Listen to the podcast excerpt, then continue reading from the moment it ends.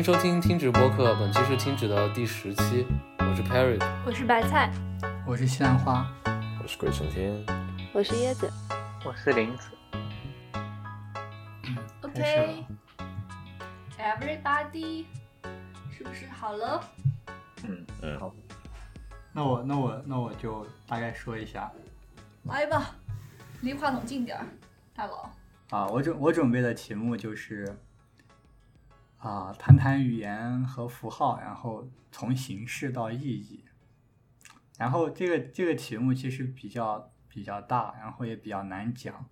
然后我想先强调一点，就是我今天讲的所有内容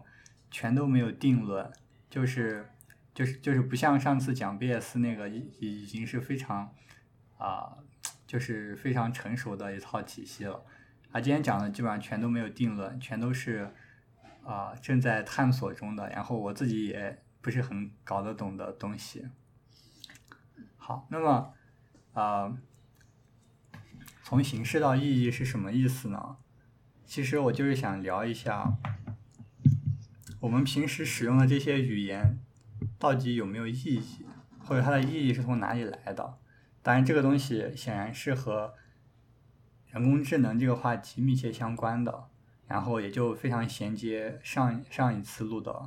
啊、关于记忆币的话题。好，那么那么一开始我们就先讲点轻松的啊，从从从一些生活中的大家的感受来聊起，就是大家可能可能在某个阶段都会意识到这么一件事情，就是发现自己的所有的思维过程，大多数思维过程全部都是和语言相关的。我就谈一下自己的经历，我我意识到这件事情其实是比较晚了。我是大学的时候有一次上英语的口语课，然后呃，老师组织就是我们分组进行就是口语的练习嘛。然后我口语又比较差，但是我的那个我的那个伙伴他他非常厉害，他当时在准备什么托福、雅思之类的，然后他就他就他就一连串的在那在那在那给我说什么，然后我听着听着就分神了。然后我就是在那那一刻突然意识到这件事情，我就意识到，我此时此刻正在想的东西，难道不都是通过语言在想吗？啊、这个这个东西我后来想想就挺有启发性的，就是也许正是因为当时我处在啊、英语这样一个第二语言的环境中，才让我有能力跳出了我的母语的思维模式，然后然后才体会到了这一点。啊，我在我在想，如果比方说一辈子只使用一门语言，就有可能你都意识不到这件事情。好，啊、但是不是全部的思维都是通过语言，可能也有像图形的思维。比方说，我可以举一个例子，啊、我让大家想象两个圆柱体，可能一个大一个大一点，一个小一点，然后你把一根圆柱体。啊、以和另一根垂直的那个角度贯穿进去，就是其实就是很多机械结构，就像那个水管的那种交汇处，你能够想象这个两个圆柱体相互贯穿的那个交线吗？就那个交线的形状，就是这个其实是挺难想象的。就是但你想象这个的过程中，其实就没有用过，没有用到语言，就这是我我自己能想到的一些例子。好，那么一开始就啊、闲聊一下这个，就是总结一下，就是说，语言是一定程度上其实就是我们绝大多数思维的载体，就有了语言，我们才能进行各种逻辑的思考，才能进行自我的反思、自我的对话。好，那么接下来我们就就是还还是还是聊这个话题，就是语言是人类思维的载体，我们来。聊一聊电影，啊、就是前不久不是有一个电影叫做《降临》吗？Arrival，啊这是前不久的电影吗？几年前，几年前，几年前，呃，他就是我觉得这个这个电影其实我看了感觉不是不是特别好，其实我不是很喜欢，但是它比较新颖的在于，呃，它是我知道的第一个以语言学为核心的一个科幻作品，但但是它它其实是由一个小说改编，这个小说的名字叫《A Story of Your Life》，就大大家呃，如果看过的话，可能听这个小说的名字就知道、呃，他们他们的关联是什么。呃，哦，顺便说一下，因为它是以语言学为核心，所以这个里面的那个物理学家就会显得非常的非常的呃不主角，然后主角是一个是一个女女的语言学家，然后物理学家就感觉非常的 low，在那边傻傻的 啊。那么他讲了个什么故事呢？如果大家没看过的话，他讲述的就是有有一天突然一帮莫名其妙的外星人开着莫名其妙的大飞船就跑到地球上来了，然后然后就和就和人类一顿呃互相的语言语言切磋，然后然后然后人类通过各种计算机和大数据分析，就慢慢 get 到了这个外星人的语言，然后外外星人通过和人类的交流，也慢慢 get 到了一点英语。然后呢，这个呃，这个这个呃，对它它里面有一个非常核心的用到的语言学的一个命题，叫做呃 Sapir 和 Wolf hypothesis，它就是语言学，它又被称作语言学相对论。对，就是它是一个假说，这个假说是这样的，就是一个人所掌握的语言的结构会影响这个人对世界的认识。认知，也就是说，如果两个人讲讲的是完全不同的语言，那那么他们可能对同一件事物的认知和看法可能是完全不一样的。那么，那么在这个在这个电影中呢，这个外星人就是在这个在这个科幻中，这个外星人使用一种非常独特的语言，还有就是那种圈圈文，如果大家看过的话，他的他每次一个表达，他他想表达一个东西，他是画一个圈。然后呢，这个圈是连续变化的，就是说我每次想它的大体的形状都是一个圈，但是呢，我跟随根据我表达想表达意思不一样，我会在这个圈圈的上面进行一些就是连续变化的调整，比如说比如说这个地方可能会有会生出来一些分支，那个地方会会更弯一点，等等等，就这种这些微调。它和我们人类的语言系统是非常不一样的，或者说我们主流语言系统，我们主流的语言系统都是靠有限的离散的符号来进行排列组合，从而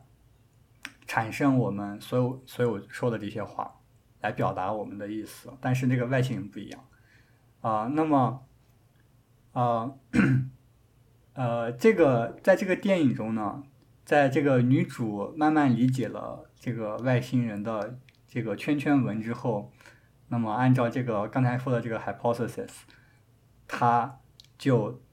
改变了对世界的认知。改变到什么程度呢？这也是我觉得稍微有一点扯，但是其实也也是有有有背景的一点，就是他他对时间的认知产生了改变。嗯，就是他他可以他可以。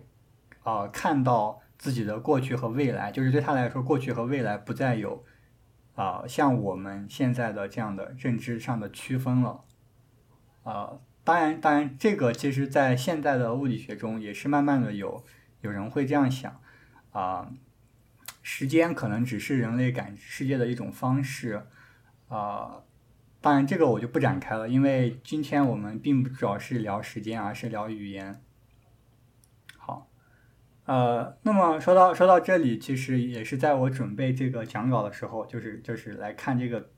电影的影评的时候，我发现有一个我给大家推荐另外一个关于语言学的纪录片，这个纪录片叫《Grammar of Happiness》，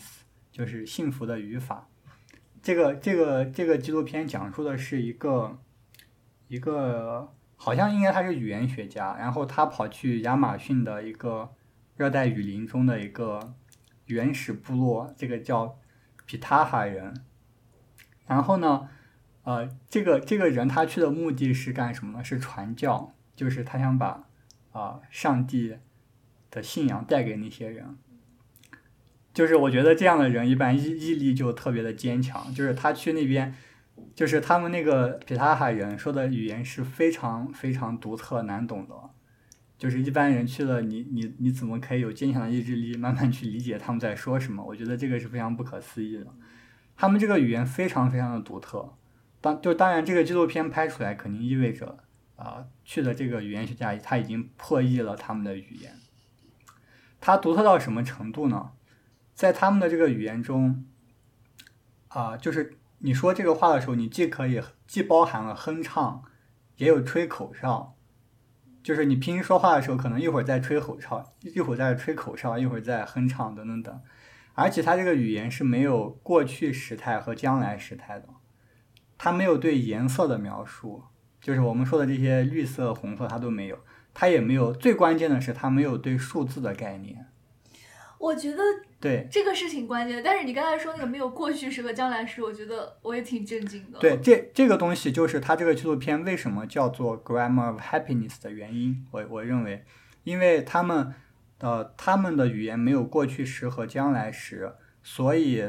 啊、就是他们真的活在当对下。对对，这个 就是这个语言学家他认为，就是他们所有表达的思想都是即刻的，就是即刻正在进行的 process，所以说他们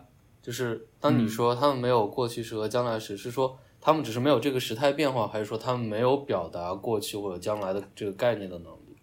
都是都是他们没有这个时态变化，所以他们也不会去想着表达啊、过去发就是他生什么，们没有我将来要干什么，就是没有其他的方式来表达过去或者将来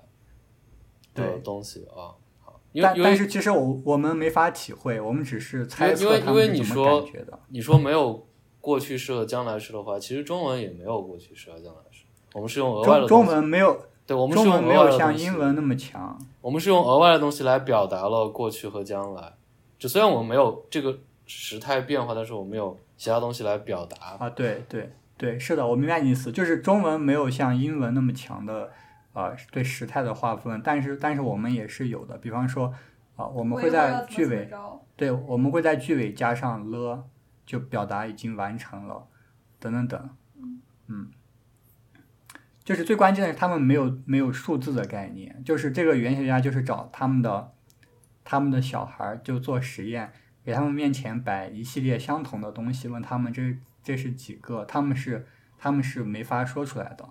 同同时问他们这是这是几个？啊，那我不知道，就是呃不不是他肯肯定肯定不是问这几个的，他他哦肯定是用就是用他的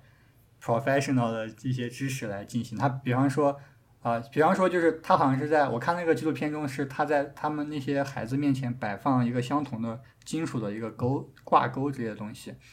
就是比方说他先摆了两个。然后，然后又摆成三个，再摆成四个。他问他这个有没有区别，大概是这样的。哦，他们会感受不到这种区别。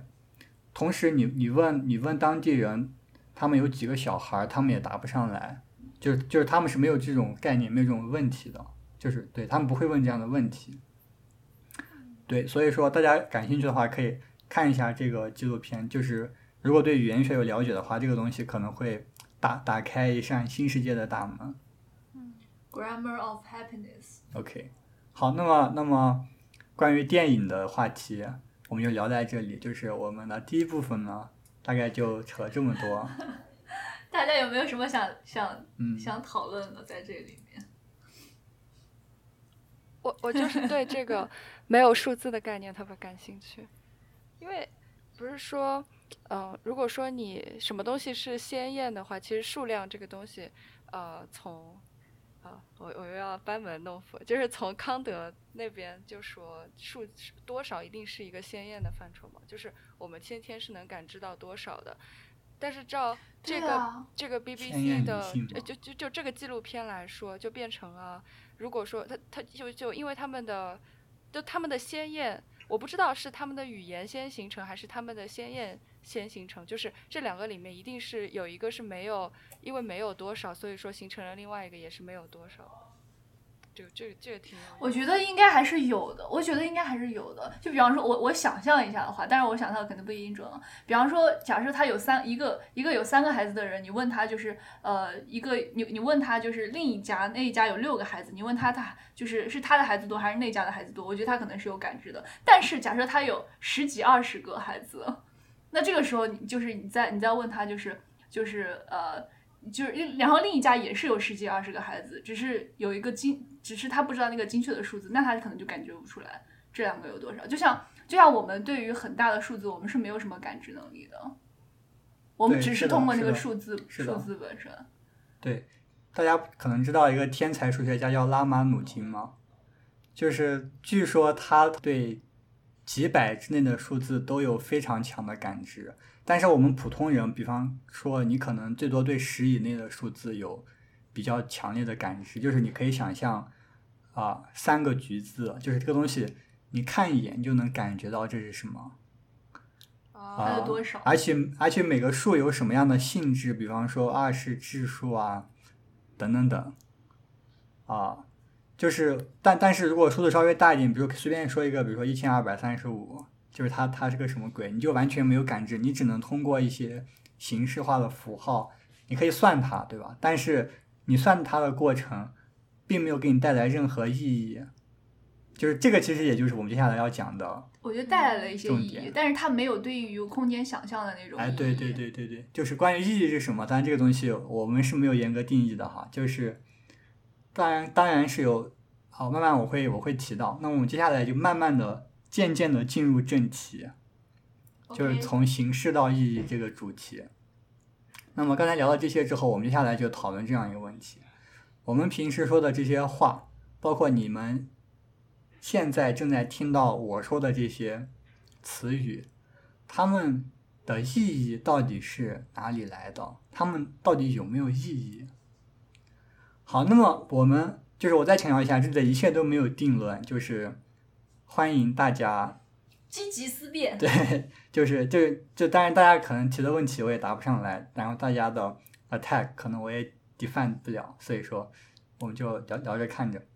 好，我们先随便来观察一个非常简单的词语，比如说苹果。OK，就是苹果的意思是什么？大家大家最最简单的想法就是，呃，对咬我们有 啊，好好，对，这是一种解，这是一种方法。就是我我我认为，就是想要回答这个问题，我们有两种途径，对吧？第一种途径是你掏出一本词典，比如说我们说的是 Apple，你就掏出英语词典；我们说苹果，掏出汉语词典，然后你就来看这个这个 Apple 这个词是怎么在词典里面被定义的。可是这种方式有一个问题，对不对？你你在英文词典里面想要定义 Apple，你肯定得用其他的英文词语。那么其他的英文词语的意义又是什么？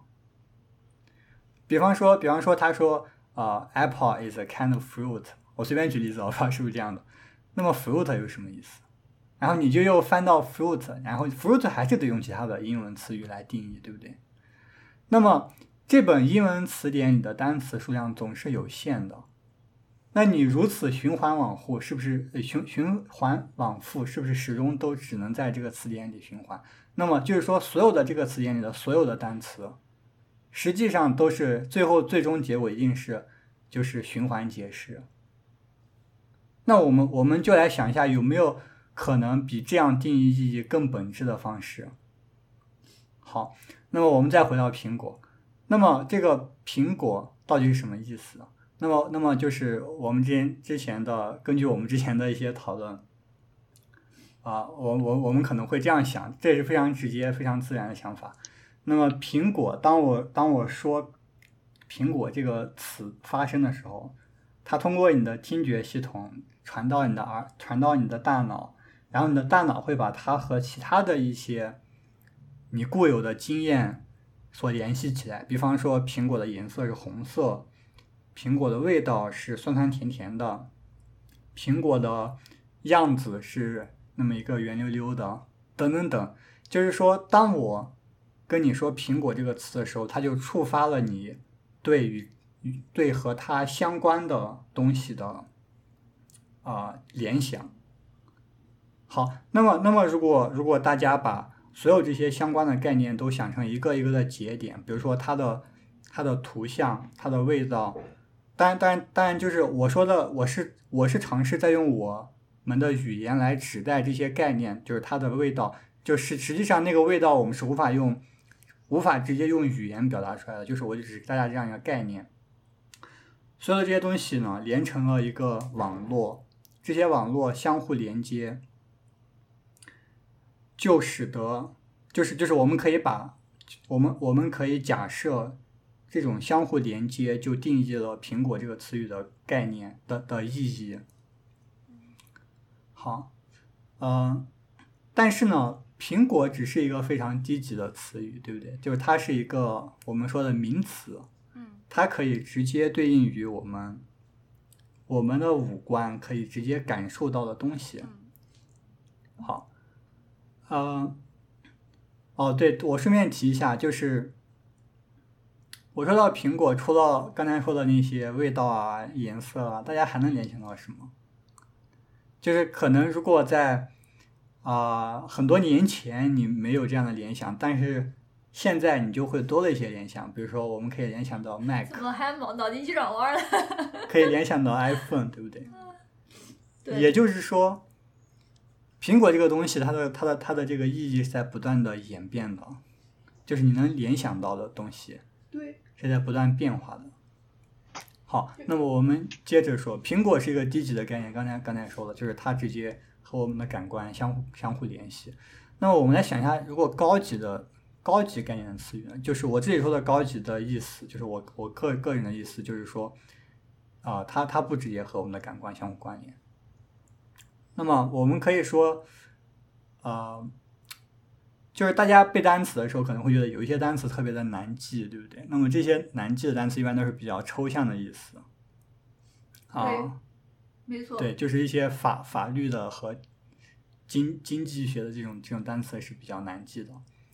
那么我们可以认为这些高级的概念是对低级概念的分装，就是一种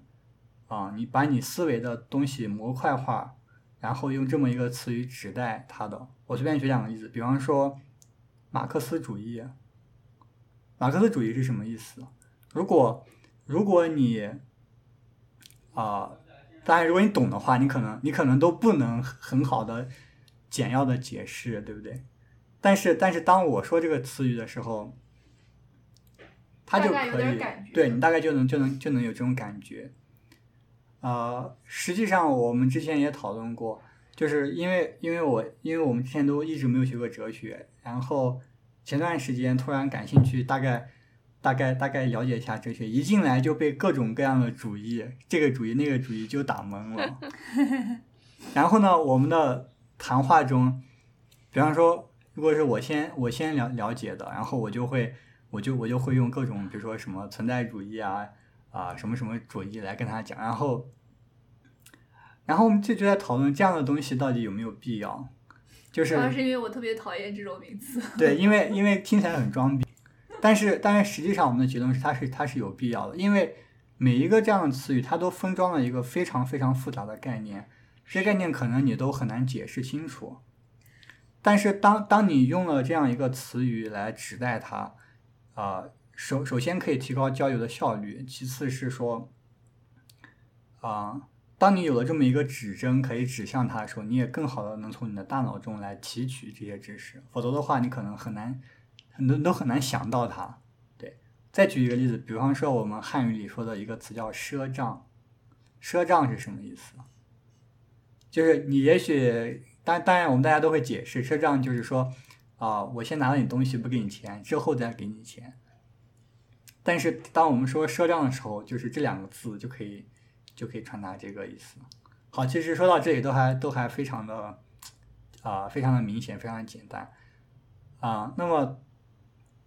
总结一下的话，就是说，按照按照刚刚才我说我我我说的这些东西，我们可以我们可以想象每一个词语或者说每一个概念，就是词语和概念，其实我们这里就不做区分，就它的意思就是来来自于它和其他概念或者词语的关系关联，最后最后的这个关联一定是要呃落实在我们的感官上，就是我是这么我是这么认为的，就是这个这个东西呢，其实就和啊、就是复杂网络，就复杂科学中的一些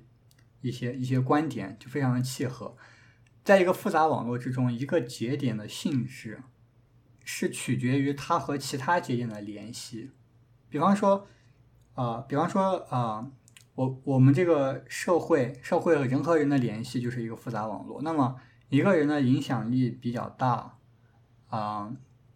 更多的是取决于他和其他的什么样的人是有是呃是是形成了一个圈子，而不不直接取决于他这个人长得有多帅啊，怎么怎么怎么怎么着，对吧？就像我们很多时候定义自己都是通过自己定义自己在社会中的角色。对，就这这也是复杂网络的一个一个特点。好，那么就是基于基于这样，就是词语的意义来自于相互关联，就是相互联系这样的观点，其实人们也早就开始构建啊、以这种想法来来来尝试做一些人工智能的研究，比方说啊、就我所知道的啊、有一个叫做 ConceptNet 的东西，就是它就是用啊、所谓的 crowdsourcing 的方式，就是在在网上啊、他们他们比如说比如说做做一个网站，然后号召所有的人都来说啊、什么是什么，什么是什么，就是比方说 apple is fruit，就是收集了大量大量的这样的数据，然后把这些单词构建成一个啊、图的，就是网网络式的数据库，这个数据库叫做 ConceptNet。嗯然后呢，这个东西呢，后来就被呃就被用作做一些呃，就是做一些下下游的研究来使用。啊、那么那么其实也是类似的，就是目前也就是二零二零年这个时间节点，啊、我们在自然语言处理中现在最最成功的建模的方式是叫做 distributional semantics。其实它的观点也是类似的，就是说每一个单词是什么意思呢？它是取决于啊、和这个单词同时出现的其他单词。啊、比方说啊、比方说啊、我们比方说大家想象我们看了很多很多的英文句子，那么我们来我们来思考一下“猫”这个这个词是什么意思。那么我们会发现啊，猫可能经常伴随着像 cute 这样的词语出现，然后我们又发现狗好像也经常伴随着 cute 呀啊这种这种这种词语出现。那么如果这样的话，我们就可以认为猫和狗的意思具有某种的相似啊。那么，那么在这个模模型中，对它们意思的表示，它们也是非常相近的。也就是说，我们可以根据这个词通常出现的出现在的这个上下文环境来定义这个词的某个方面的意义。嗯嗯。那么我说一下，到现在这个时间节点，就是最成功的语言学模型，已经到了，已经已经已经到什么程度？就是现在现在最成功的啊、叫 BERT，就是 Google 的一个 BERT，然后还有那个，哎，那个公司叫什么？就是就是 Elon Musk 的那个 Open OpenAI 哦，对对对 OpenAI 对对对，啊，就是他们搞了一个叫做 GPT 的模型，就是它引到它它引到一个什么效果呢？就是啊、你写一段很短的话，然后呢，它可以根据这这个很短的话，往后来开始编纂一篇文章，然后你去读这篇文章的话，就会发发现这个文章写的非常的好，就是段落和段落之间都是非常的具有一致性，就像一篇就像一篇那个学术论文一样那种感觉。啊，但是要多实验几次才能得到，就是有的时候还是会得到一些不好的，嗯嗯，对吧？对，对，有一定的概率可以得到非常好的。嗯，所以说刚才说的这些模型呢，它它都是用刚才说的这个 distributional semantics，就是说，如果一个词语经常在呃同一种上下文中出现，那么这个模型它相当于就是学会了啊、如果出现了这样的上下文，我就可以想到这样的词语，或者说给它这样的词语，它就可以编出来这样上下文的。好，那么如果是这样的话，请问大，请大家思考一个问题：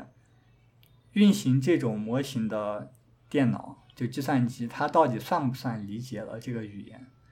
就是它可以编写出非常非常高质量的文章，啊、它也可以知道，比方说猫和狗的意思是相近的。那么我们可以说它理解这些词语吗？我觉得他对这些词语有一定的理解，但是跟我们的理解不一样，比我们的理解要差一些东西。嗯就比方说你刚才说的，你之前说的那个苹果那个例子嘛，它就它在我们头像，它在我们的头脑中不仅有语言的标识，还有图像的标识，还有味道的标识这些东西。但但是计算机目前为止，就是如果你只考虑语言模型的话，它只有语言的标识。那么嗯你你想到苹果这个这个词，就是他知道苹果这个词的时候，他能联想到的其他的其他的东西，也只是一些词汇，就没有就没有就是图像啊，或者是或者是其他的感官方面的表示。嗯那它和一个没有味觉、没有视觉、没有听觉的人之间的区别是什么？对它的逻辑也不太一样。其实我觉得，嗯我觉得吧，如果对不考虑就是人的智慧的其他方面的话，就单看语言的话，我认为可能区别很小。嗯就是我说到这里，就是想想让大家有这么一种感觉，就是意思意义这件事情其实不那么明显，或者说到这里，你会突然，你可能就是如果你感受到了我们平时所谓的意义这个这个定义这个概念非常的空洞，那那那我觉得我就比较成功了。然后我们可以接着往下，对，就像就像刚才大家大家说的啊、就是这样的模型算算理解人的语言？对他们只是找到了这些词语之间的统计学的关联，对不对？啊、也就是说，啊、就是你你可能会说啊，他他只是在找这些大数据之间的关联，他们并没有真正理解这些词语的意意义。那么我们来反思一下，我们自己真的知道这些词语的意义吗？啊、大家可以想象一下，这当然这是我自己的反思，我不知道是不是所有人都是一样，但我觉得多半是一样的。我们平时说了很多话，尤其是你在用母语说的话，你用的大多数词语，其实你你在说出来的时候，你并没有去细思它的意思是什么。我我我有这么几个例子，我经常举。第一个汉语的汉语的词语啊，第一个是简直，之前也给大家说过，就是你会经常的说，嗯，这个苹果简直太好吃了，啊，等等等。但是呢，你有想过简直的意思是什么吗？就是可能你以前在学这个词语的时候想过一下，但是之后你有想过吗？就是你在使用的时候有想过吗？再举再举例子，比方说马上，马上。当然你，这个这个词语，你只要你只要稍微稍微去想一下，你就知道你就知道它是怎么来的，对吧？它为什么可以表达所谓的那个意思？但是大家想一下，平时你用的时候会有这样的察觉吗？而且这个意思，它有的时候是变化的。比方说，我问西兰花老师，我就我我叫西兰花老师吃饭，然后他说马上，然后我说你是马多上，每次都等半个小时。然后呢，再再再说，再举最后一个例子，比如说啊、演奏的奏，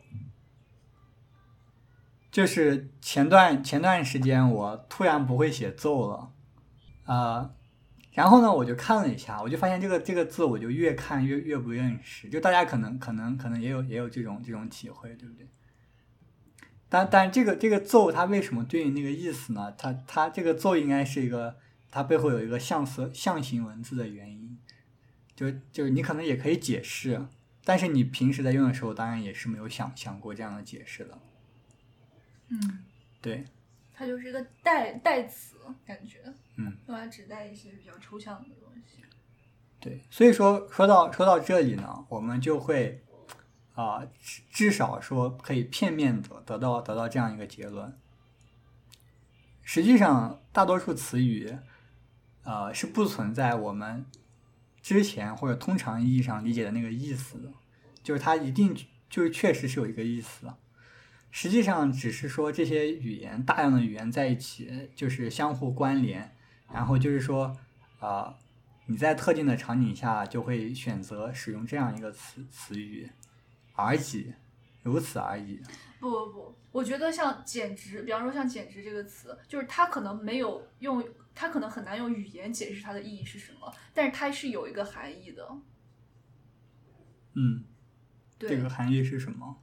就就像就像苹果的那个，就像、啊就像苹苹果的那个空间表示，就是你你你你可以用语言去表示出来它，但是当你用语言表示出来它的时候，它不是它已经不是你想就是就是那个空间那个空间表示它本来它本身了，嗯哦。然后然后这个简直也具有一种抽象的抽象的含义，嗯这个就和刚刚在之前提到的像马克思主义这种东西差不多嘛。就你知道，反正就是它有这么一类的意思，但你只是没有办法，或者很难把它所有意意思都都说表达清楚。对对用语言对表达出来。，对我们我们待会儿啊、应该不会忘吧？就是也会，我我也想说一下，其实很多东西是没有语言的对应的，就是你能感觉到它是有有一种东西在那边，但是你用语言表达不出来。当然，这个大家肯定也都也都有体会了，不是一个特别新鲜的东西。好，那我们我再总结一下，就是刚才说的这些基于 distributional semantics 这些，呃，这些这些这些模型，就是当然就是在这个领域中的学者对它也有一些批判。那么一个比较比较典型的批判就叫做 symbol grounding problem，什么什么意思呢？其实其实大家刚才也提到了，就是他他虽然学到了啊猫啊狗啊这些词语的啊相互的关联，就是就是它它们是出现在什么样的上下文中，但是呢，这个啊运行着这个模型的机器，它从来没有看到过，也没有也没有感觉到过啊，因因此呢，我们说它只是学学到了这些像 cat 呀、dog 这些 symbol 的啊比较浅的意思，就是它没有直接和，就像刚才我说的，没有和这些和感官相互关联。因此，呃，我们说它是没有没有 grounding 的，就是它没有一个基础。嗯，这是这是这这是就是一个对它的一种一种批判。第二个呢，也是比较关键的，这个是在语言学中非常关键的一个一个东西，叫 entailment，就是限定啊。其实其实就是啊，如果 A 可以推出 B，那么 A 就限定了 B。举个例子，比如说 John is a king，你就就限定了 John is a man。但是呢，这样的模型它无法很好的完成这种任务，就是它欠缺了，似乎是啊逻辑层面的一些东西，就是，但是这样像这个 entailment 对我们人来说就非常的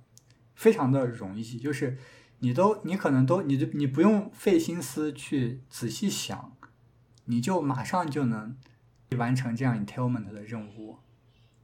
就是一些 common sense 的东西。爸爸是个女的，啊，对，就是这个，我一一听就会觉得不太对，对不对？啊，那么，那么，呃，还有还有一种最近的最新的就是比较综合的对这种模型的观点，就是说这种模型呢，它建模的是词语的性质，就是它只对词语本身的性质是有建模的，而且他在这个方面做的也不错。但是呢，他并没有对这些词语所要去指代的东西去去建模，其实也跟刚才说的意思意思是类似的，对吧？就是能够去用词语指代其他事物，比如说我说苹果的时候，我指代的是我现在就想放在桌桌上的苹果，我就待会想吃它。这件事情只有人可以做做到，或者说只有目前的人可以做到。但是你如果做一个机器人，我觉得我觉得也是可以的。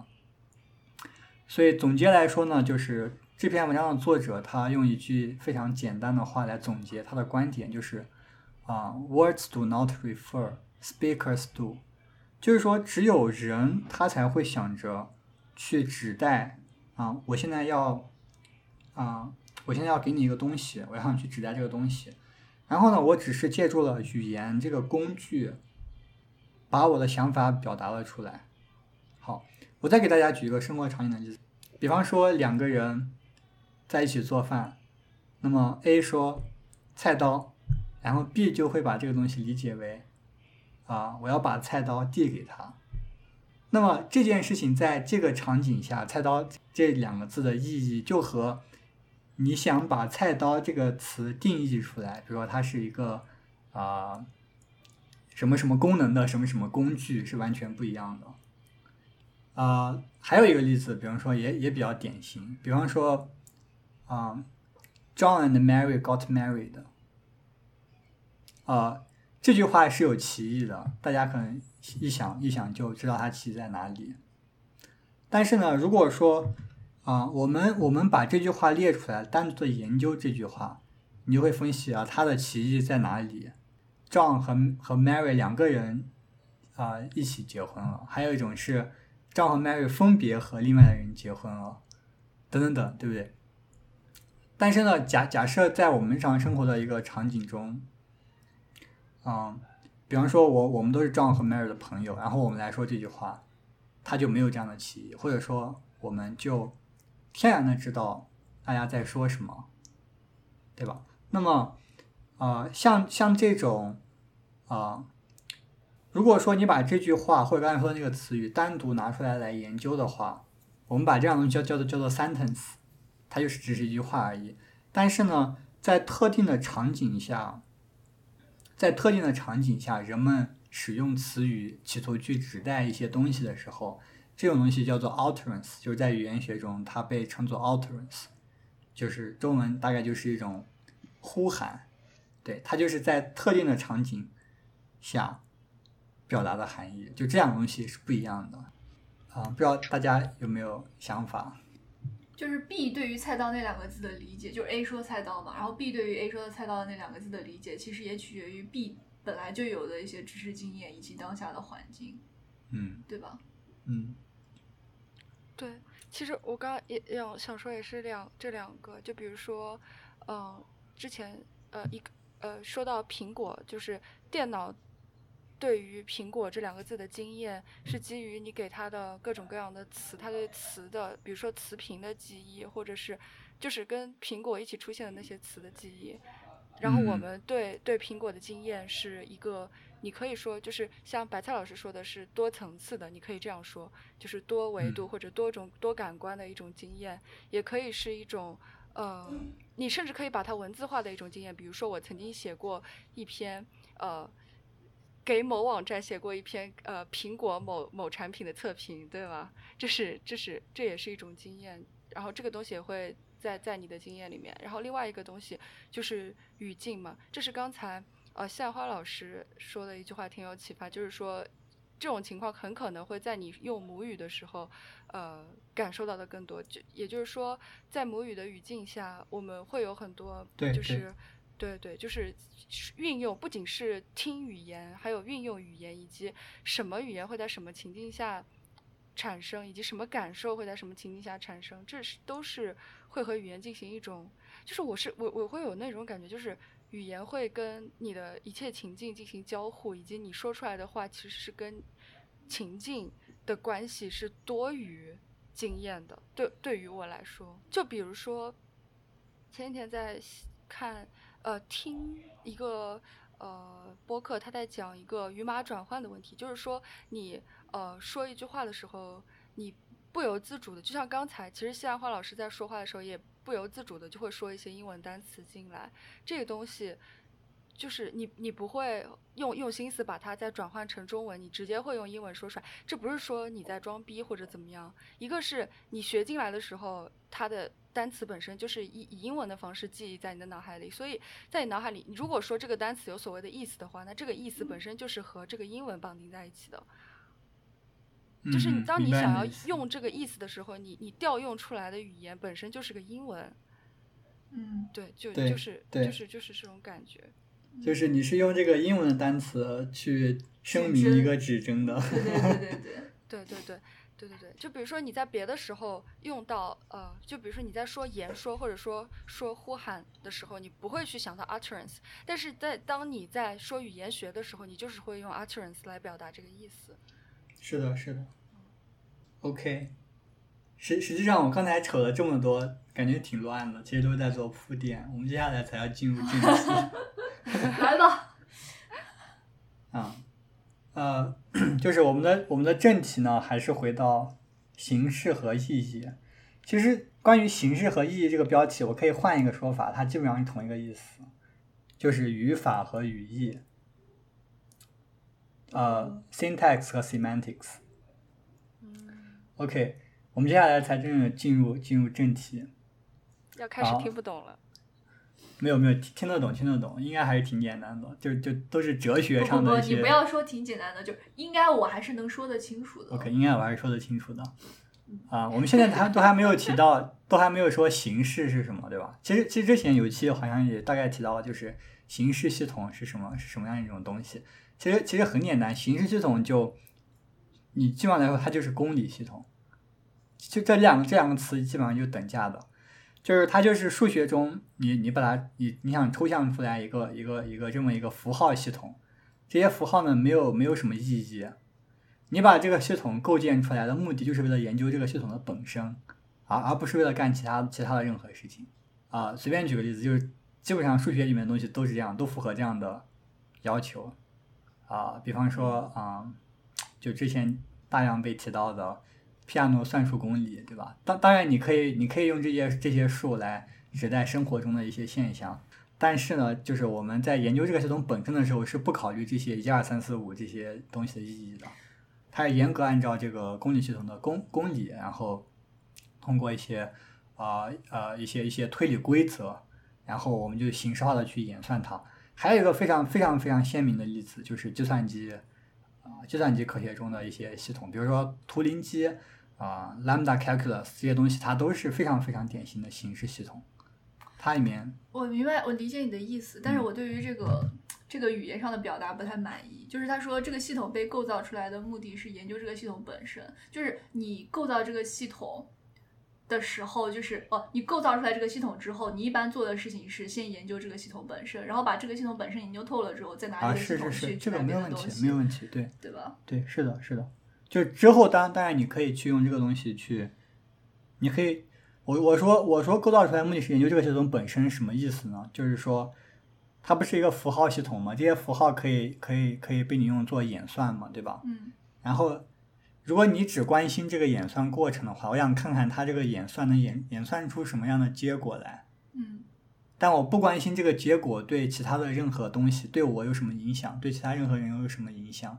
对这个物理世界中的其他任何东西有什么影响，这个就要研究这个系统本身。在这种情况下，它就是一个形纯的形式系统但是你要解读它它它演算出来的这个结果，啊，对对就还是得对吧？就是你要想想把它，第一个第一种第一种你想要解读它，是因为你确实想要使用它，嗯。你确实想要，比方说你想把啊、这个线性代数，对吧？你把它用来解释量子力学，就是这些这些东西，你想啊，就不说这么复杂，你想你想用你想用自然数的加减法来解解释啊，我我给了你我我有五块钱，给了你两块钱，我就只剩三块钱，都可以，这就是一种解解读。但是你推出来一加一等于二，如果你不说二是个什么东西的话，你你你推出来的这个二也没有任何意义、啊。对啊，是没有意义啊，没有太有意义。另外另外一种方式是因为我们人就是天生的就倾向于去给东西赋予意义，就是大家哪怕是就是是学纯数学或者说是一些非常抽象的领域，你也会经常经常遇到这种，就是在教科书里面就会提到，就是他会把一些抽象的概念来给你啊、一些啊、比喻或者说啊、analogy，比方说，比方说我们物理学里面的说的光锥，对不对？它它本来就就就只是定定义了在这个四维时空中啊、就是就是就是一个一个事件可以影响到的范围，就是它是是这么一非常抽象的抽象的意思，但是但是因为它画在这个啊、时空图上是一个锥形，所以我们形象的把它叫做光锥。就是你一说到这个，你就会想到锥形这个一个这样一个非常具体的这种这种这种这种这种形象，然后啊，对它就方便你理解和记忆。另外，在很多数学里面，比方说什么啊啊，这个这个我一下子记不清了，就是各种比如说啊集合间的映射，如果构成一个什么什么三角，我们可能也会把这个说叫什么什么三角，或者叫什么什么锥，这种这种东西也是也是非常常见的，但我一下举不上例子来。OK，这个这个又又扯远了。那么就大概解释了一下什么叫形式系统，或者说啊、就是总结一下的话，就是形式系统其实就是公理系统，大家可以这么理解啊、另外呢，就是说形式系统其实就是我们从另一个角度，就是从计算机语言的角度来说的话，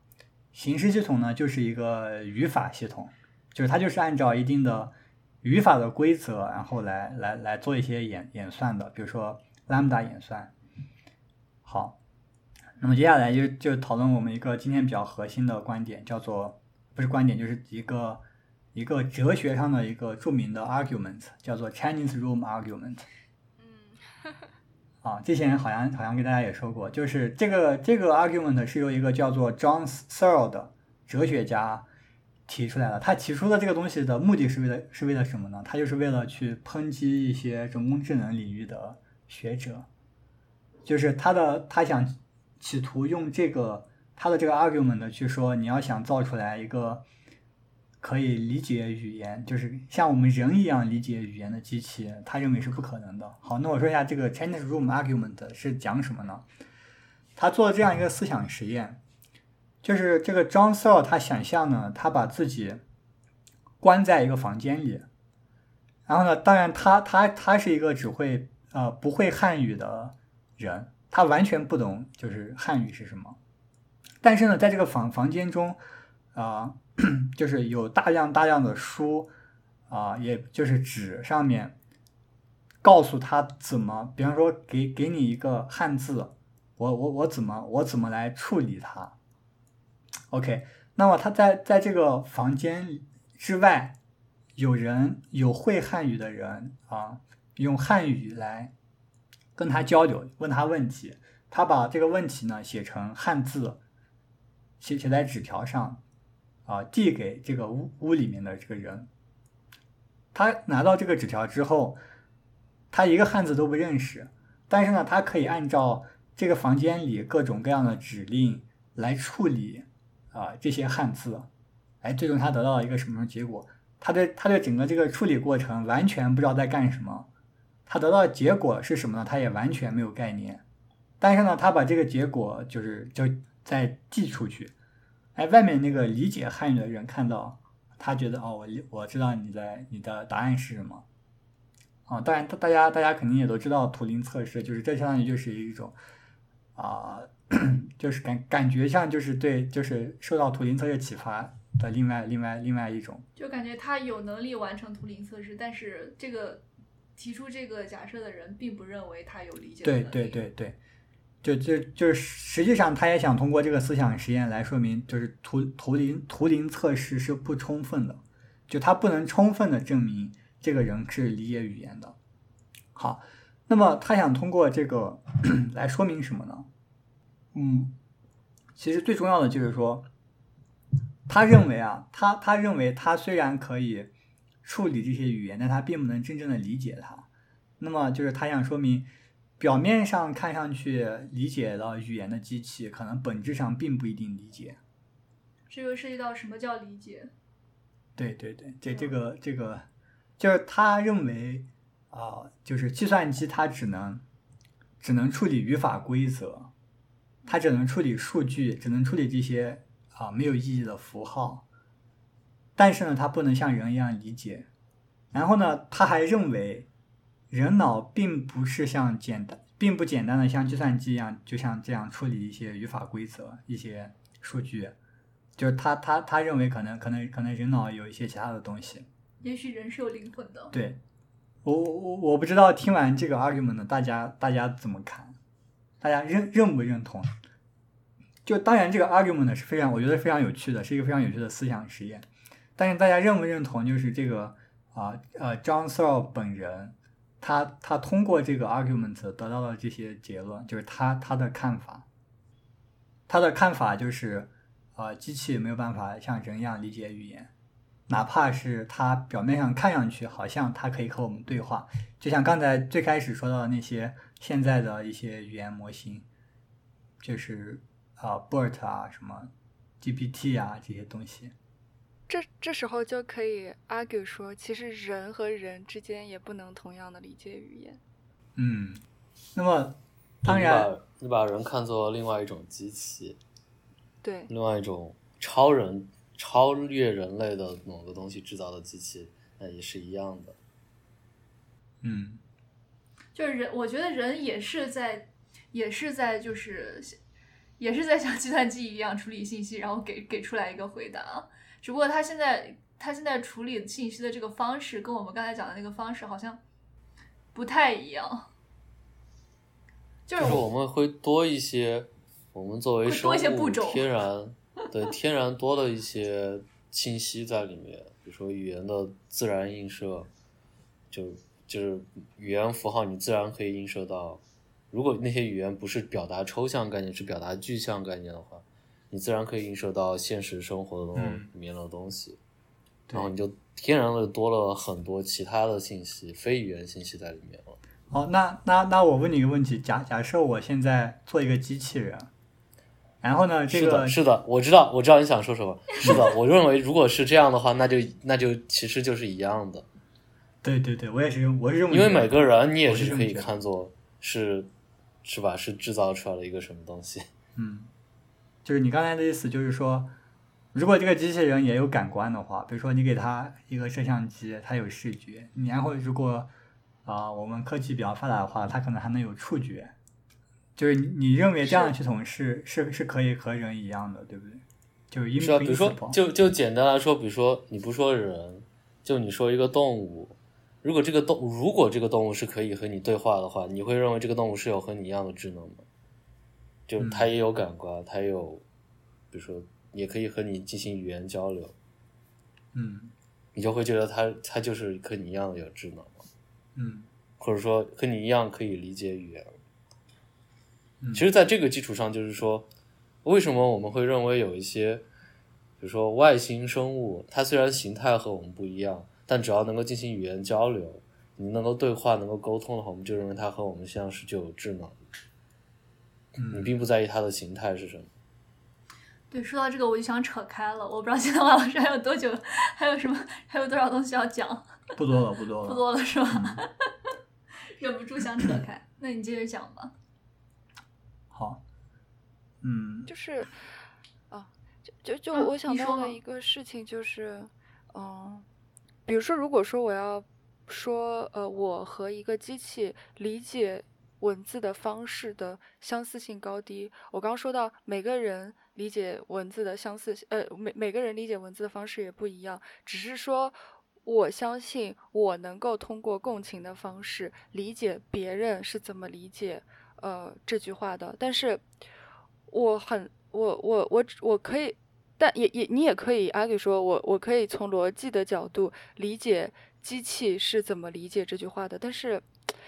嗯，如果说它真的复杂到一定程度的话，就就是因为因为我我不是我我我不是学这个的嘛，就但我就会有那种感觉，就如果说一个机器真的复杂到一种程度，复杂到它的语法，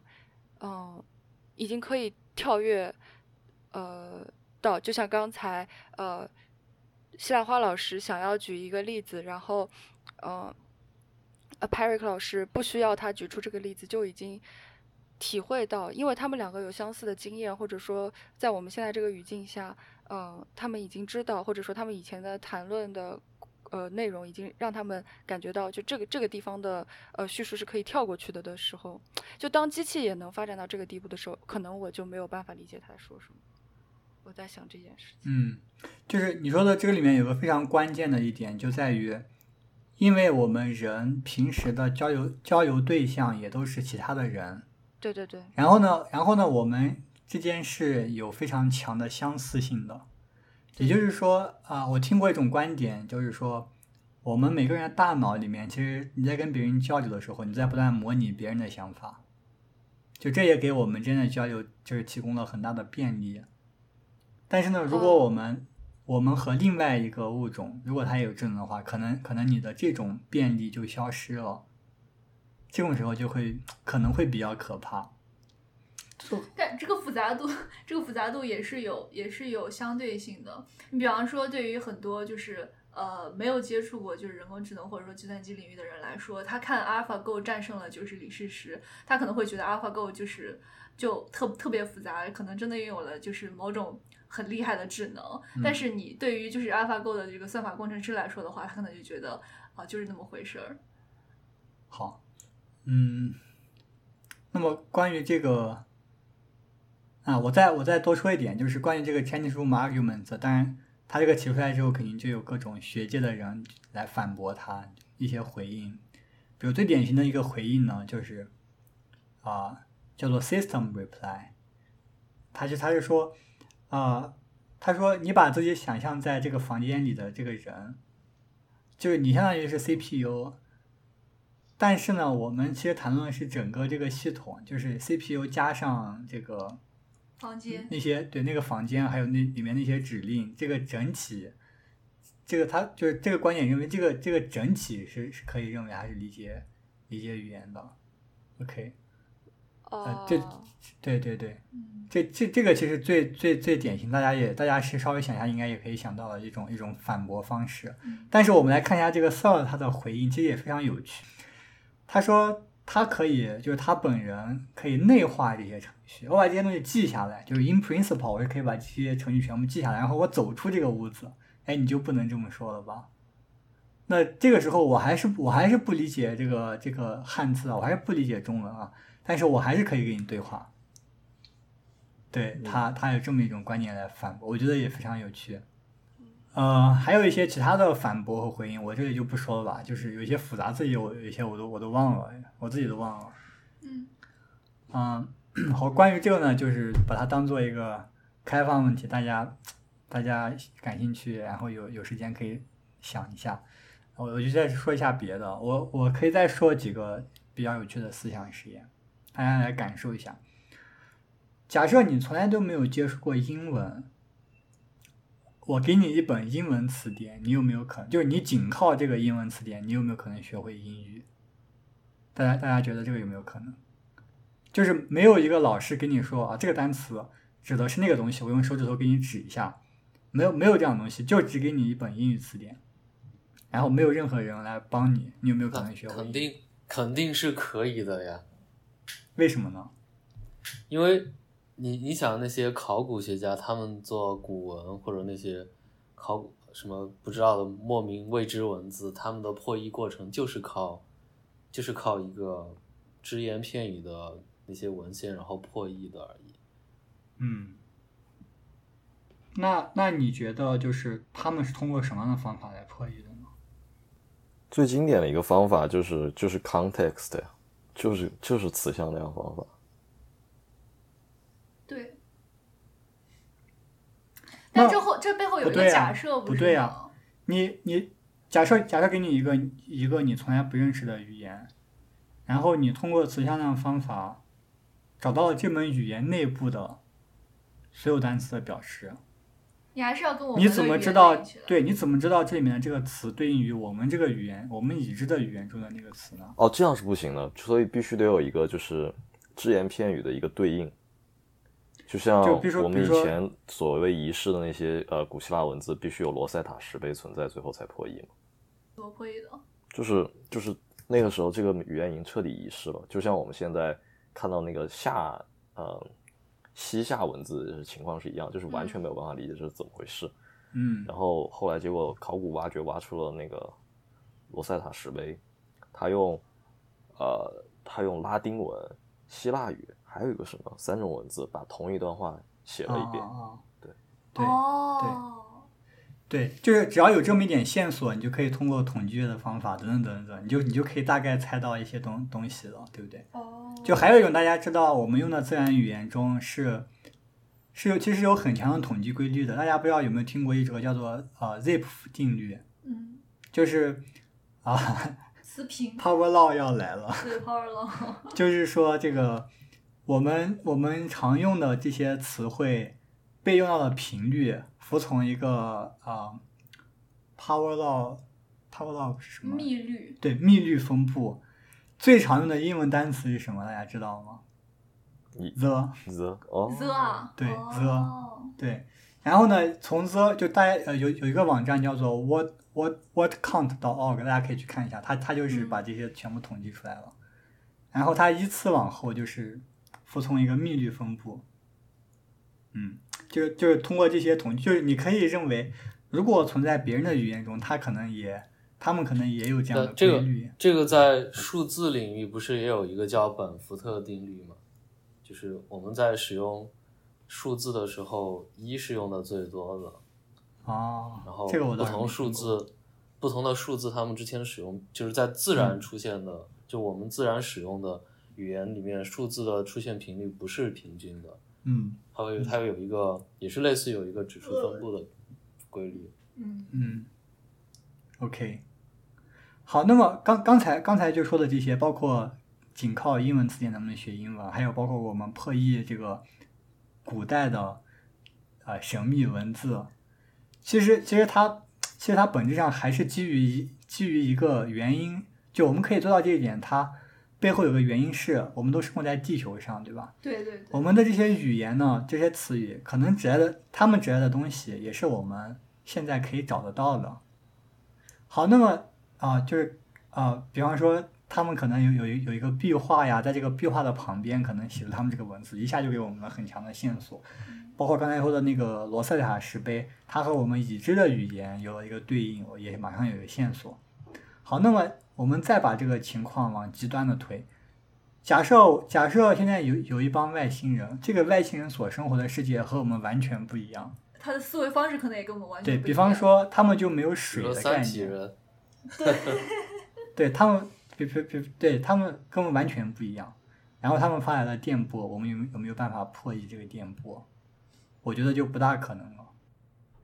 就挺难的，我就想我也也想不出来。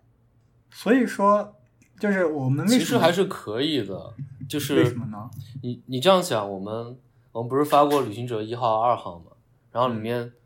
就是最重要的一部分，嗯，其实是数学和物理的规律。我们是用了一些就最粗浅的，对最粗浅，但是我们认为是最普世的一些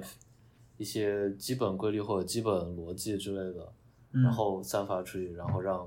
如果有外星人的话，我们认为他们应该是能够理解的。假设他的逻辑跟我们一样的话，对这个假设也是说他们的数学和我们的数学是一样的，但不是，就是一些最基本的规律是肯定是相同的，不无论它是任何一种形式，比如说我那们是我们的看法。那，那也行吧，好吧 这个东西我们确实没办法知道到底是不是这么回事，但是我们普遍认为它就是这么回事。嗯，对，这个宇宙中如果有数学的话，大家数学可能都是一样的。啊，对对对对，对，可能只是你的符号不一样。不不止啊，就是因为因为我们还还放了就是物理规律上面去，物理定律上面，这个应该大家都是一样的，随便它是任何形式来表达或者来思考的话，它上面它可能比我们高级，也可能啊比我们低级。对对对，它放的好像是什么但一定是类似原子的什么光谱图，是不是还是什么？对，好像还有原子结构什么的。嗯，对，这种东西我们也认为是，但但是但是这个这个东西呢，它就是我我我觉得我还是我还认为不行，是因为就是我们的这个我们发的这个东西，它只是在告诉他我们有智能，就是我们理解这些东西，就是并没有去尝试给他们教我们的语言，对不对？对，但是这种东西就在于，因为我们是用我们的，就是你可以认为这些图像或者什么，其实还是属于我们的语言的，我们只是说它是嗯另外一种语言。OK，嗯还是需要用来破题。符号就就像外星人如果发了一个什么东西，比如说信号那种什么调频信号什么的，我们也要去尝试去破译他们。嗯，挺难的，感觉挺难的。你说光谱图什么的，也只是我们对它的一个表示，确实还是要有一个破译过程。嗯是的，但但如果大家 就是说科技水平至少是比我们和我们类一样或者更高，它这种类型的东西一定是对吧？一定是都发现了的。嗯，OK，不，你你要这样想嘛，就像就像就是，只要没有那个什么石碑，就是我们即使是比古代的文明、科技文明要高级，但是我们还是不知道他在讲什么。不，这是语言上面的东西。我是说，因为因为如果他在图像对吧？对，就是因为因为比如像罗塞塔石碑或者这些失落的古文明的文字，它讲的东西，它可能不是一个具有普世的东西，它可能只是讲了他们那个时代的社会结构啊，或者风俗习惯什么。那我们现在完完完全没法想象。同理，外星人如果发了一个讲他们社会的什么小说啊什么的，那我们肯定完完完完全没法理解。那也那也不一定。如果是那那也不一定还是相似如果是程度的高低吧？你们对，如果是如果是那种基本的科学规律，那大家都是一样的。你可能现在觉得很基本，但是但是你你把你把这件事情就是放在就是更多年以前，比方说就是还那个时候原子结构还是葡萄干面包的时候，你给他发个葡萄干不面包，他他知道是什所所以么？所所以就是所以就是我我们发要发这种类似的东西，一定是寻找和我们相同或者更高科技水平的东西。但他比我们更高，他也不一定能理解我们发那个葡萄干面包就是原子，对，是不是？好像有点道理。就这样这样你这样想了，比如说就你这样想，你你找到比如说几千年前的某个某个文明，他们发现了勾股定理，对吧？然后，但是他没有用我们现代的描述方法，他只用了一些简单的，比如说线段啊或者什么，但你能一下就知道这个东西就是勾股定理，然后就对应出来。不，那不一定，你可能觉得他是在什么呃做饭或者是什么仪式，可以可以可以，就是就是我看了我看了一些 YouTube 视频，就关于这个怎么给外星人发发这个电波的。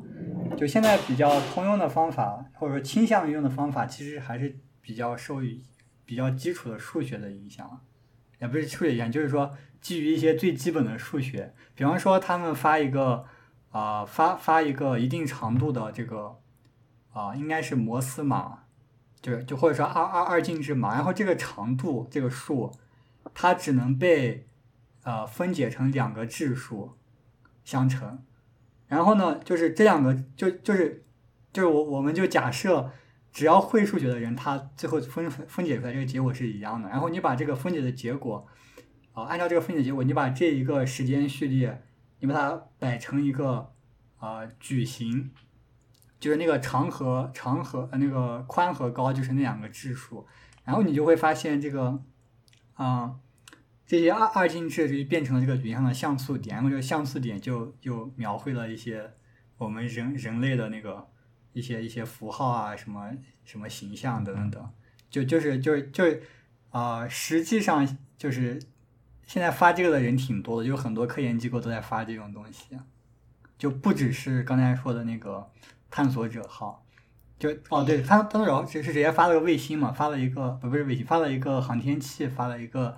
物理的载体啊，什么金箔片之类的。就是刚说的那个是发电波，对，其实有很多这种东西的。嗯，好，那么就是最最后我就尝试啊、再更进一步的啊、来来探讨一下这个问题。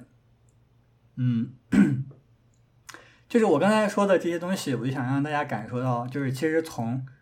形式系统到到有意义的这件事情是，其实中间是有一个鸿沟的。我们对这个鸿沟究竟是啊、是什么，然后怎么填补它，其实不是十分清楚的。啊啊，我感觉这中间的鸿沟就是我们对人类的思维过程的对认知。我觉得如果已经清楚了，我们可能就就就可以造出来人工智能了。嗯，我觉得也是。啊嗯然后呢，我我我最后还是再说一下和计算机相关的，因为因为计算机这个东西是是和毕竟是和这些东西最相关的一个领域。啊，就是我们我们还是说回这个图灵机或者 lambda 演算。啊，刚才一直提到就是还没有详细的解释过。啊，图灵机大家可能知道，它就是我们现在用的这些计算机的呃数学模型，OK，然后 lambda 演算呢是和它完全等价的一套形式化系统，它们两个是完全等价的。也就是说，呃，图灵机呢是对我们的计算机的一种描述方式，它的这种描述方式呢是把这个计算的过程想象成机械的操作，就是我有一个我有一个机器，然后它在纸带上不断的读写读写，在读写的过程中更新自己的状态，就因为它想象成一个机械化的想象。而 lambda 演算呢，就是不是这种机械化的想象，而是更倾向于人类在纸上演算各种数学公式，啊，但是他们被证明是等价的，也就是说这两个体系，啊啊对，就是实际上计算机就是当年就是图灵他发明的时候，他就是在模仿人类做计算的过程。比方说你，比方说我们从小学的时候学的那些啊加减法，就是你那种列式计算啊，包括后来我们学的三角函数的一些啊啊一些一些推推演规则。就是当你在做这些计算的时候，你就在做演算。我们我们这么说。然后呢，计算机其实就是对我们所有的这些演算过程的一种一种一种抽象和概括。就是我们从从我们演算的这些过程中找到一些共同特点，把它造成了机器，就是我们说的计算机。OK，那么为什么要说计算机呢？是因为就是在计算机科学中呢，我们对计算机程序的语义是可以有比较比较良好的定义的。那么，当然就是定义一个计算机程序的语义的方法不唯一。比方说，我这里想说的是一种叫做 operational semantics，就是呃，我先说一下什么叫做给一个计算机程序定义语义，或者说给它赋予语义。那么，那么其实不难不难理解，就是说，如果我有两段程序，啊，呃啊，大家大家大家这么想，比方说大家都上了一个编程课，然后老师布置了一个编程的作业，这个编程的作业就是有一个非常明显的任务，非常明确的目标。但不同不同的同同学可能可能可能喜欢不同的编程语言，比如说你用 C 语言写了，我用 Python 写了，然后不同的人哪怕用同一个语言，可能写出来也不一样，但是我们完成的是同一个任务，那么我们就觉得他们应该具有相同的意义，对不对？那么我们怎么来定义这个相同的意义呢？那么我们一般的思路就是，我们找到一个更底层的东西来描述这个任务，就是只要你不管谁写的程序能完成这样的任务，啊，我们就认为它有相同的相同的语义。嗯 OK，那么那么我刚才说的这个 operational semantics，它它它是怎么怎么描述的呢？就是它其实就是就是就是基于图灵机这种观点啊，就只要你这个程序对我这个计算机状态的影响，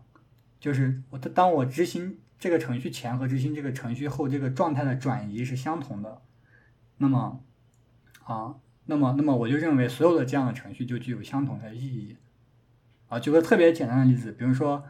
啊、三的平方，我给我给三求一个平方，然后我把这个平方赋值给一个变量 x，这是一个非常简单的赋值语句，啊，然后它的语义呢，就是按照刚才说的这个 operational semantics 就就是这样定义的，就是三的平方是一个表达式，表达式就是可以演演演化为其他结果的啊、的东西叫做表达式。好，三的平方可以演化成九，然后呢，这个 x 呢，它是一个变量，变量它指向一个内存，然后这个内存就被更新成了九。我刚才说的这一大段话就是这样的程序的这个程序的语义。好，这个程序不管你用什么语言写，它都具有相同的语义。好，啊、这样这样说大家应该挺好理解的。啊、计算机实用主义。嗯嗯，那么，但但是就是接下来我有接下来就是我个人的一些想法了，就是比方说你去维基百科上查这个 operational semantics，你会发现，啊、我们想要描述这个计算机状态的转移过程，我们想要严谨的描述这个过程的话，我们就必须还得发明一套符号系统。对，你看维基百科上你就明白了，它是怎么用那个符号系统来来来定义这个状态的转，来来描述这个状态的转移的。那所以说这件事情本质上就是我们又发明了一套语言。对，就就是就是呃实实际上这个 operational semantics 它它的这个符号系统，它就是一个精简版的 C 语言，就大家其实其实就是对内存的一些操作，特别简单。那么，那么这是不是就相相当于说啊，我给你写了一段程序，然后问你这段程序什么意义，然后我就把它翻译成了另外一个一个语言，然后我说哦，这就是这个这个程序的意义啊。只不过呢，就是我们翻译到的这个语言，它更加的底层，就是它它它就是没有那么多花花肠子，所以我们就是我们就定义它是这个语义。OK，那么那么与之非常非常类似的是，在自然语言的研究中，就是在语言学中，也有一个研究分支叫 formal semantics，就是给我们平常用自然语言说的这些话，我们也企图给它一个比较严格的数学上的定义，它到底是什么意思呢？那也是类似的想法，就是只要我们人想表达同一种意意思，同一个意思，就如果它真的存在的话，我们就想想办法找到一个更底层的语言。那么这个语言就是就是一些数数学上的，呃，数学上的系统，啊，不管你用英语说，你用法语说，你用汉语说，最后都可以翻译成这样相同的底层的语言，我们就认为它们有相同的语义。那么你翻译成的这个东西呢，就我们就把它定义成它的语义。那么一般用采用什么什么办法呢？一般就是用集合论呀，啊，然后用用用这个一阶逻辑的啊这些这些这些系统来把它翻译成。翻对应到上面，OK，那么啊，我我我我大概就我想我要讲的内容大概就讲完了，我就我就想让大家再思考一下，你们你们觉得这种定义啊语义的方式有没有问题？呃，其实我我没有特别懂的，就是你你想具体询问的他的那个问题是指他就是他又发明了一种新的。方法来定义真实意义本身，这个事情本这个操作本身有问题，还是说还是说什么其他的东西有问题？啊，就是是的，我我我我我就是这个问题，它这个操作本身是不是有问题的？就是如果说我现在说了说了这句话，然后然后有人问你这句话是什么意思？啊，然后，然后呢，你就把这句话翻译成了英语，然后就说这个英语就是这个话的意思，就是你就是，就是你觉得这样这种操作到底是不是真正解决了意义的问题？啊，从我的角度来看，这完全没有这个问题很很严，我我觉得也不是，完全没有被解答。唯一的区别呢，就是在 formal semantics 里面，我们我们用了更底层的，对，就是。数学语言把它翻到这些上面，所以就相相当于是把这个问题就是往下推了一个层级，但是还是没有解决它。是的。好，那么说到这里，我就我就我就我就说最后一句话：大家认为意义到底存在吗？我为什么语言的意义存不存在？语言的意义存不存在？所有的其实我觉得都差不多。哎，等一下就。呃，如果你刚刚说往往下推一层这个的话，啊，就我我就在想有没有一种可能，就往底下推推一层这个的话，它会更加的啊普世，或者说更加跟我们的除了语言以除了语言以外的感知更加接近。对它肯定是更加普世的，这个这个是没有问题的。啊，对对对对对对普普世，我都想说不是普世，我说就它往底下推一层，这个会不会就是啊？就其实从我脑子里面来想这个问题的话，我就觉得语言最底层的意义被赋予的方式，实际上是是一些嗯个人生活就是。大多数人生活里面会碰到的一些基本组成元素，然后通过可能是场景，可能是接触的，啊，就是通过这种其实是非语言的东西来形成了人脑子里面对一个东西真正的就是那种意义的定义。然后就是因为如果你要向一个人去解释，比如说这个单词是什么意思的时候，如果回归到最细微、最本质的解释的时候，我们都是去描述一个场景来解释这个这个东西到底是什么。嗯，对，就至少就觉得，就是它被赋予的那种意义，实际上就是对应了一个生活中的场景，然后我们定义说，对对，这东西就是就是就是这个样子的，然后我们去理解它，也是基于某种场景去理解它。就我们平时说的语言，其实不是一个特别本质的东西，我感觉，而是一种功能性的东西。对，它应该是一种用来专门用来表达人的场景经验的一种工具。我是这种感觉，就是，嗯，因为我觉得人人人的组成，就我个人的哲学哲学观里面，我就认为人的组成是是基于经验的，就是你的你的过去组成了组成了你这个人，然后你所谓过去就是指的一个人的经验嘛，然后经验就是由一个一个的场景来组成的，所以在我脑子里面，我就觉得人类最基本的就是对这个世界，无论是认知啊，还有呃，就是认知这个世界的基础，实际上是场景，就是这是最最细微、最原始的颗粒。